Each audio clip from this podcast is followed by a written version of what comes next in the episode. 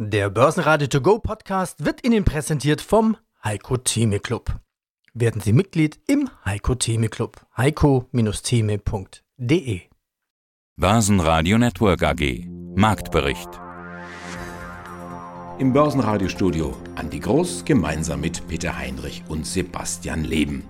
Auch am Donnerstag haben die Bullen wieder mächtig Prügel bezogen und das den vierten Tag in Folge.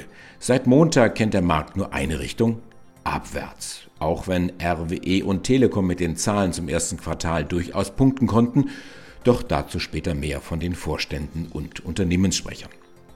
Gleich drei Gründe gibt es für die schwachen Kurse. Einmal ist es dem Chef der US-Notenbank Fed zu verdanken, dass die Märkte weiter in die Knie gehen. Paul sagte, möglicherweise reicht die Feuerkraft der Fed nicht aus, die gewaltigen Wirtschaftsschäden der Corona-Pandemie zu beherrschen. Alleine am Donnerstag gab es noch einmal drei Millionen Anträge auf Arbeitslosenhilfe in den USA. US-Präsident Donald Trump bläst derweil die Backen auf und sagt lapidar, na dann macht halt Negativzinsen, dann verdiene ich sogar an meinen Staatsschulden und überhaupt an der Pandemie sind sowieso die Chinesen schuld. Und schon haben Anleger wieder Sorge vor einer Neuauflage des Handelskriegs USA gegen China. Das ist nämlich der zweite Grund. Apropos Neuauflage. Corona-Lockerungen sind zwar schön und gut und sind auch in der Vorwoche gefeiert worden an der Börse. Aber was, wenn die Lockerungen zu einer zweiten Infektionswelle führen? Das ist das Horrorszenario, was in dieser Woche gespielt wird in den Köpfen der Anleger. Und damit der dritte Grund. Sie hören heute zu den Zahlen von Wienerberger, CEO Heimo Scheuch.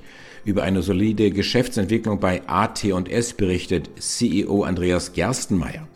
Indos CEO Schmidt beruhigt den Markt, die Liquidität ist gesichert. Vita 34 kommt gut durch die Krise, sagt CFO Falk Neukirch. Außerdem haben wir Rolf Elgeti, CEO Deutsche Ried und, wie versprochen, Markus Kreber, CFO von RWE und Telekom-Pressesprecher Andreas Fuchs. Alle Interviews hören Sie außerdem in voller Länge auf börsenradio.de und in der Börsenradio-App. Andreas Gerstmeier, CEO der AT&S AG. Langfristgewinne AT&S? Fragezeichen. Was nach Corona mit Sicherheit passiert, ist ja eine weitere Digitalisierung. Worin besteht jetzt die Idee der Umsatzverdoppelung? Wo wird es wirklich Bedarf geben? Also der große Schwerpunkt, und das hat jetzt nichts mit Corona vor oder nach zu tun, wir hatten ja seit längerem eine klare Strategie etabliert, die sich jetzt auch in der Krise als sehr robust erweist. Ich kann natürlich nicht ausschließen, dass man kurzfristig jetzt den einen oder anderen Effekt aus verschiedenen Industrien wie Automobil, Industrie, Elektronik und so weiter sehen wird. Aber mittelfristig sind wir sehr klare, sehr robuste Trends. Die Digitalisierung wird weitergehen. Es wird weiterhin das Datenvolumen das zum einen generiert wird durch verschiedenste Geräte, die mit dem Netz verbunden sind, dem sogenannten Internet der Dinge, aber auch die Übertragung der Daten, die Verarbeitung der Daten im Bereich Big Data, Big Data Analytics und Data Management erfordert in Zukunft natürlich sehr, sehr leistungsfähige Recheneinheiten und damit werden auch sehr hochwertige Prozessoren und last but not least natürlich auch sehr hochwertige IC-Substrate benötigt. Das mittelfristige Wachstum für IC-Substrate von der Wertseite her ist größer als 11 Prozent für die nächsten fünf Jahre prognostiziert. Das heißt, wir werden innerhalb der nächsten fünf Jahre den Markt nahezu verdoppeln.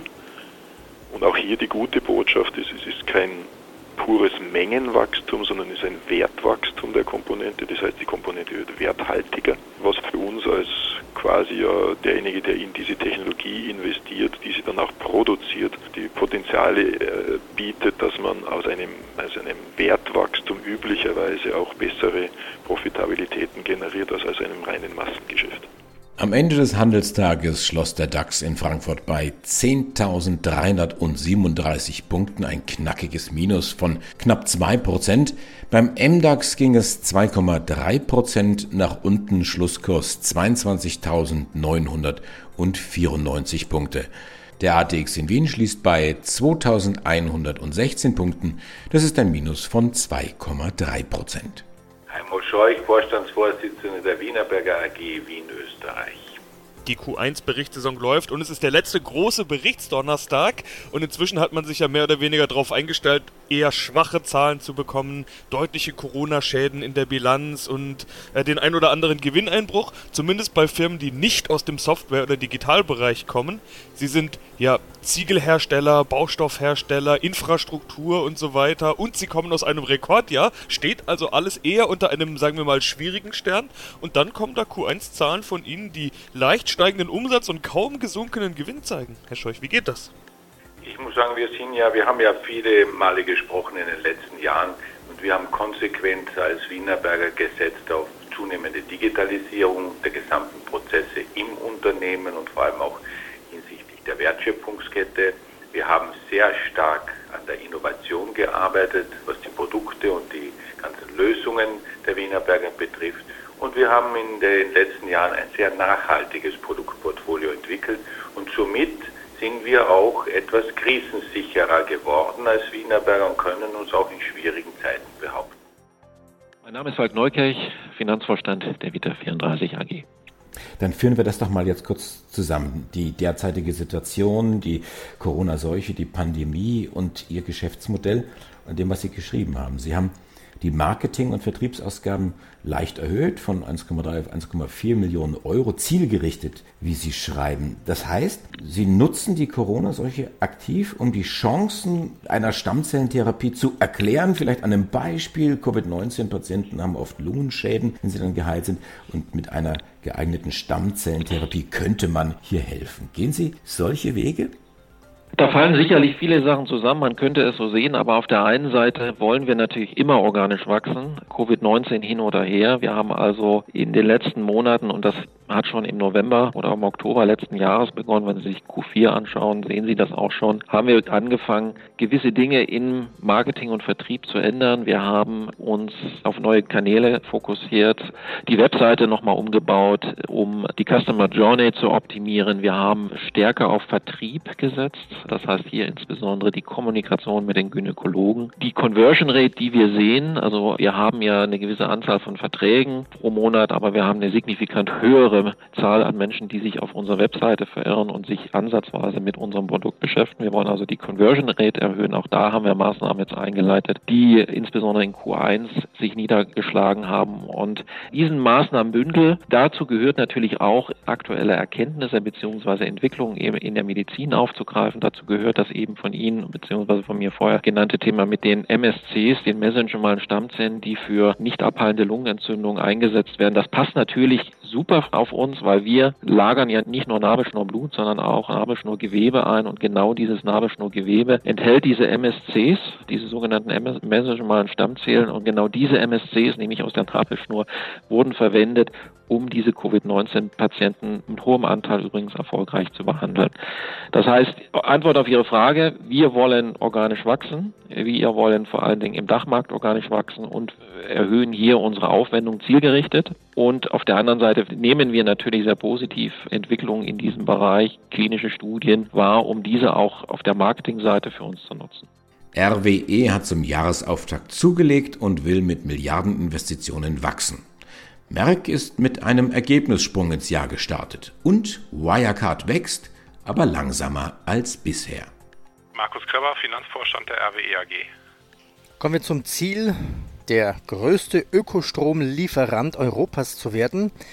Gute Geschäfte mit Wind, das zeigt sich auch in den Zahlen des ersten Quartals. Das bereinigte EBTA stieg auf 1,3 Milliarden Euro. Unterm Strich verdiente RWE bereinigt 603 Millionen. Wie viel Prozent des Stroms ist denn schon aus Ökostrom?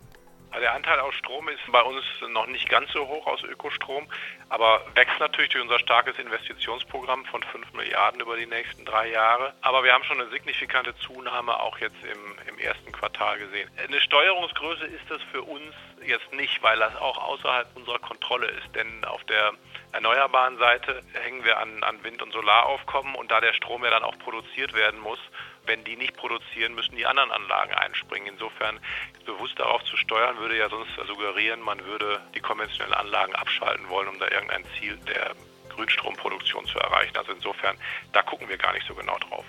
Ja, aber es gibt doch das Ziel klimaneutral bis 2040. Wann gehen denn die nächsten Kohle- und Atomkraftwerke vom Netz? Was sind denn die nächsten Ausstiegspunkte? Wir gehen davon aus, dass wir den Kohleausstieg in Deutschland mit der Bundesregierung vor der Sommerpause unter Dach und Fach haben. Dazu ist das Gesetzgebungsverfahren angeleiert. Ähm, es wird einen öffentlich-rechtlichen Vertrag äh, mit den Betreibern geben. Da sind wir in konstantem Dialog und es ist das gemeinsame Ziel, das dieses Jahr umzusetzen. Denn, und das ist auch notwendig, der erste Kraftwerksblock bei uns soll schon Ende dieses Jahres außer Betrieb gehen und dann sollen direkt drei weitere schon nächstes Jahr folgen.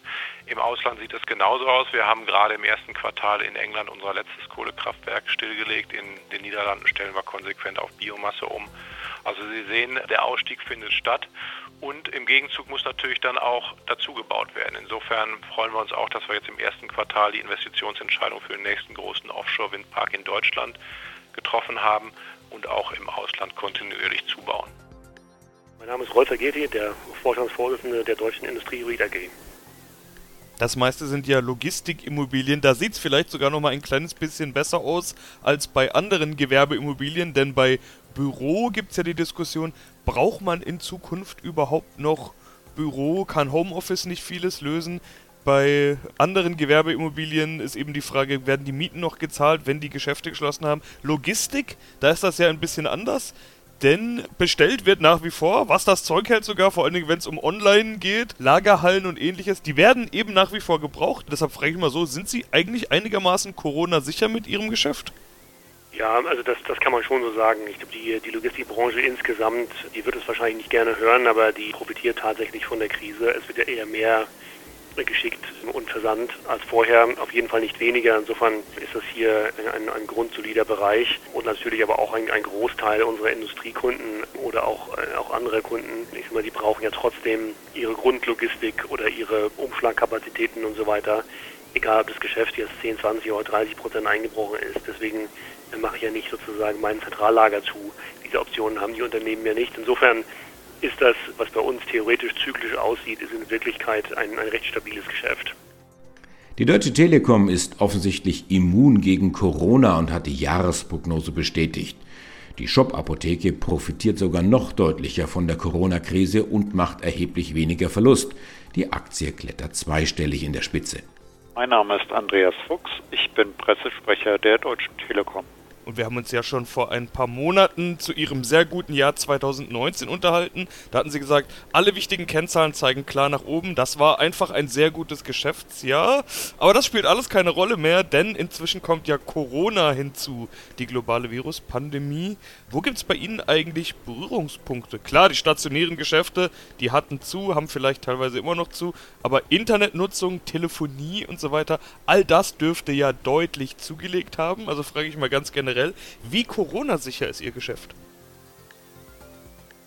Auch wir haben durchaus Einflüsse durch diese globale Pandemie. Das ist ganz klar. Wir sind sicherlich nicht so anfällig wie manch andere Branche, das ist ganz klar. Aber wir sind natürlich nicht unberührt. Also das Thema geschlossene Shops ist ein wichtiger Faktor. Die machen natürlich in dem Zeitraum, wenn sie geschlossen sind, keine Umsätze. Wir haben das Thema Roaming-Gebühren. Wenn Leute nicht verreisen dürfen können, dann fallen auch keine Roaming-Gebühren an. Und wir haben unser großes, zu großen Bereich Geschäftskunden dort verschieben Unternehmen in dieser Situation natürlich auch gerne mal ein wichtiges IT-Projekt nach hinten und da können dann auch Umsätze fehlen.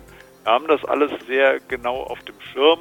Wir haben im ersten Quartal, zu dem zählten ja auch nur ungefähr zwei, drei Wochen Corona-Krise hinzu im März, haben wir im ersten Quartal einen begrenzten Einfluss feststellen können. Ja, auf die Umsätze, aber fast gar nicht auf unser Ergebnis. Das liegt auch daran, dass wenn wir zum Beispiel Endgeräte in unseren Shops verkaufen, dann ist das nicht das Geschäft, was die großen Gewinnbeiträge liefert. Das liefert Umsatz, aber den Gewinn machen wir mit unseren Dienstleistungen, mit äh, Vermittlung von Telefon, Internet.